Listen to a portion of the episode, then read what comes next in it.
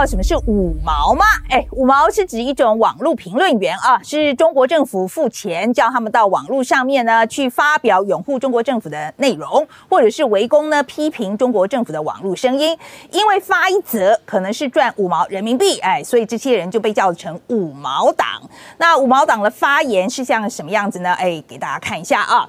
酸葡萄绿脑怪可波啊，怪可波我不知道什么意思。那比肩心态的绿区啊，这是指这个波顿爆料川普呢说的台湾就像比肩一样，井底的又在狂叫狂嚎叫了。那这个主播呢就是绿媒转洗脑带风向，专门帮美国跟绿政党抹黑反对的声音，绿处看世界啊，或者是这个这个主播呢，除了昧着良心大放厥词之外，对美国的独裁跟人权一点都不敢说，呸！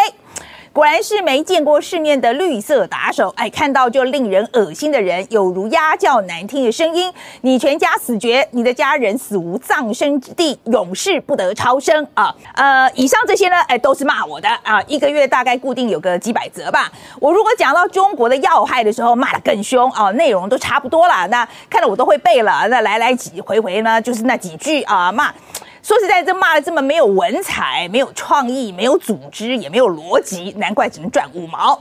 那要赚多一点是要怎么赚呢？《纽约时报》呢最近就有一篇报道，就写了人家呢有本事的网军，光是去境外平台去注册啊，像是去这个脸书啊或推特去注册一个账号，一个月就可以赚新台币两万多块。能够做影带的呢，一支就可以赚十七八万台币。所以你们这些五毛长进一点。好，来新闻这样看啊，这个中国政府呢，为了要做好言论管制，在网络上呢有他们自己的一套做法。中国国内呢，就用网络长城圈起来，把自己人关在这个墙里面啦。那在墙里面呢，你就只能用中国自家像什么百度啊、微博的。那外国的社群媒体，像是 Google、脸书跟 Line 呢，你都不能用的，你得要外挂软体啊。呃，它呢就是把它禁掉啊，或者是发展出一套这个中国专属的社群网站了哈。所以呢，你就是要用这个 VPN 来来突破这中国网络的封锁。那呃，之前有朋友去中国的时候，大家会问一下说用什么 VPN 嘛啊？不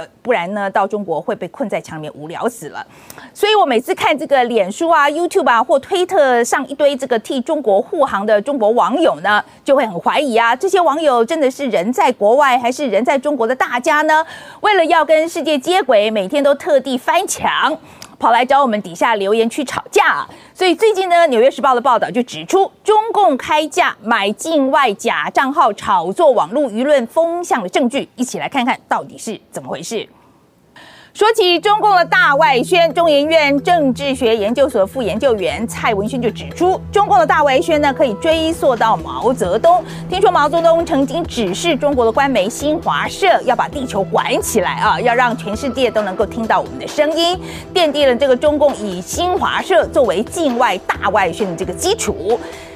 但这个新华社的大外宣效果好像不是太好哎。在两千零八年的时候，北京奥运的时候呢，当时中国政府的这个野心很大啊，就想让这个北京奥运的圣火传递路径呢，要横跨五大洲二十个城市，让世界看见中国。但没想到，当圣火在中国以外国家传递的时候，旁边的群众呢，很多时候呢，不是在说中国加油啊，而是在大骂中国，说抵制北京奥运，停止屠杀西藏人，Free Tibet 啊。圣火到哪里，哪里就有大规模的示威抗议，这就让中国当局很难堪。那中共当局呢，就发现啊，他们这一段时间做了大外宣，外国人根本就不买账，所以就开始检讨啊，是不是哪里做错了，并且就开始加大力道，扩大金源，为的呢，就是要让世界听到中国的声音。那隔年呢，宣布就要在中国对外宣传大布局的这个计划上投入了四百五十亿人民币，这是相当于两千亿台币的这个经费啊。那这个计划简称呢，就是大家熟悉的这个中国大外宣。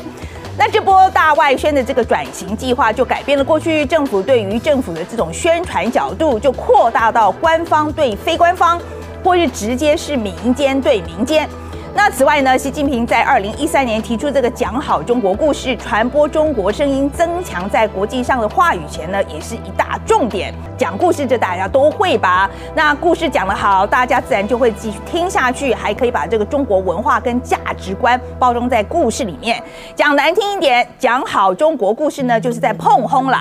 这不是我讲的啊，这是《经济学人》今年一月的报道写的。那这种方式呢，不需要靠政府或是官媒，任何人都可以讲出一套中国的故事。像是我们之前介绍过这个李子柒，就是以古法风格来做美食影片。那这美食当然都是要中国传统美食啦。那中间呢，再假叙假意把中国的价值观包进去啊。大家来看看这个李子柒螺蛳粉啊，哎，我们可以看啊，他他这个基本上就说啊，我们有这么精致的这个饮食文化，我们怎么可能是野蛮人呢？呃，差不多是这个逻辑。这个螺蛳粉呢，看起来真好吃，哎，连我都想买了。到了二零一九年呢，中国大外宣又转型了，那时候大家开始发现奇怪啊，为什么这个中国的外交官呐、媒体人，通通跑来这个注册这个推特账号？推特在中国境内不是不能用吗？英国的 BBC 在二零一九年底的报道中就指出啊，他们发现呢，截止至二零一九年底，推特上已经有五十五个由中国外交官、大使馆或是领事馆管理的账号，而且当中呢，有接近六成啊，都是二零一九年才成立的新账号。不仅如此，这些推特账号基本上都使用英文发文。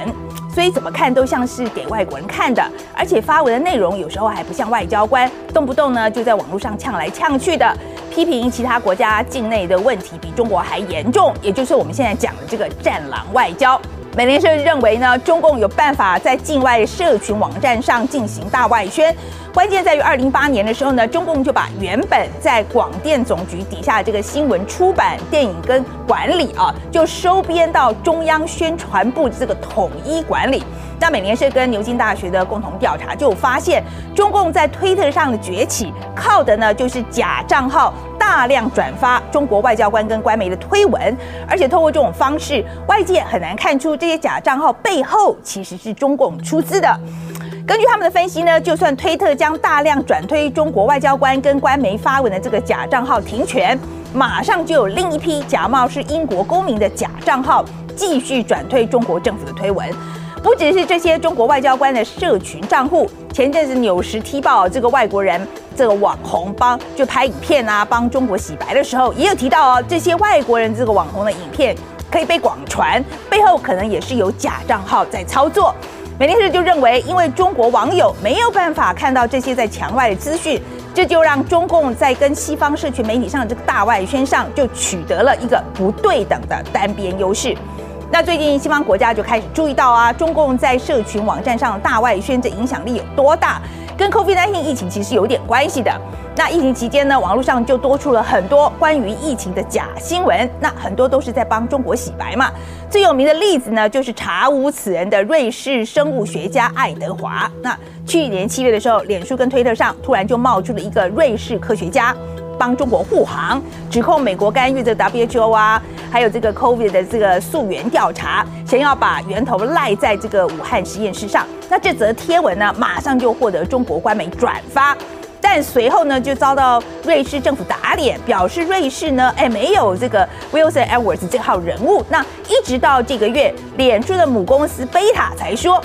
，Meta 啊，才说，呃，这个查无此人的瑞士科学家跟四川科技公司以及中国国营企业有关。那光是这一件事情呢，脸书就查了一年才找到答案。那网络上有这么多假新闻流窜。啊，是要查到民国几年啦？面对这些大外宣啊，社群平台业者呢，最近终于有点动作了。像推特呢，就在去年八月宣布，在部分国家的官媒的相关账号上，就加上了一个新的标签，让其他用户一看就会知道这些账号呢是官媒或者是在官媒底下工作的媒体人，并且就降低了这些官媒相关账号贴文的曝光度。那以中国官媒为例啊，像新华社啊、人民日报啊、中国日报等，通通都被推特。就贴上了标签，而不是只有推特啊，脸书其实在今年六月也推出了类似的做法。那经济学人就总结，社群媒体标注这些官媒账号的是，其实算是争议比较小的做法，而且某些程度上确实有用。虽然战狼还是在这个线上啊，但是这些战狼们的叫声，哎，的确已经变小了。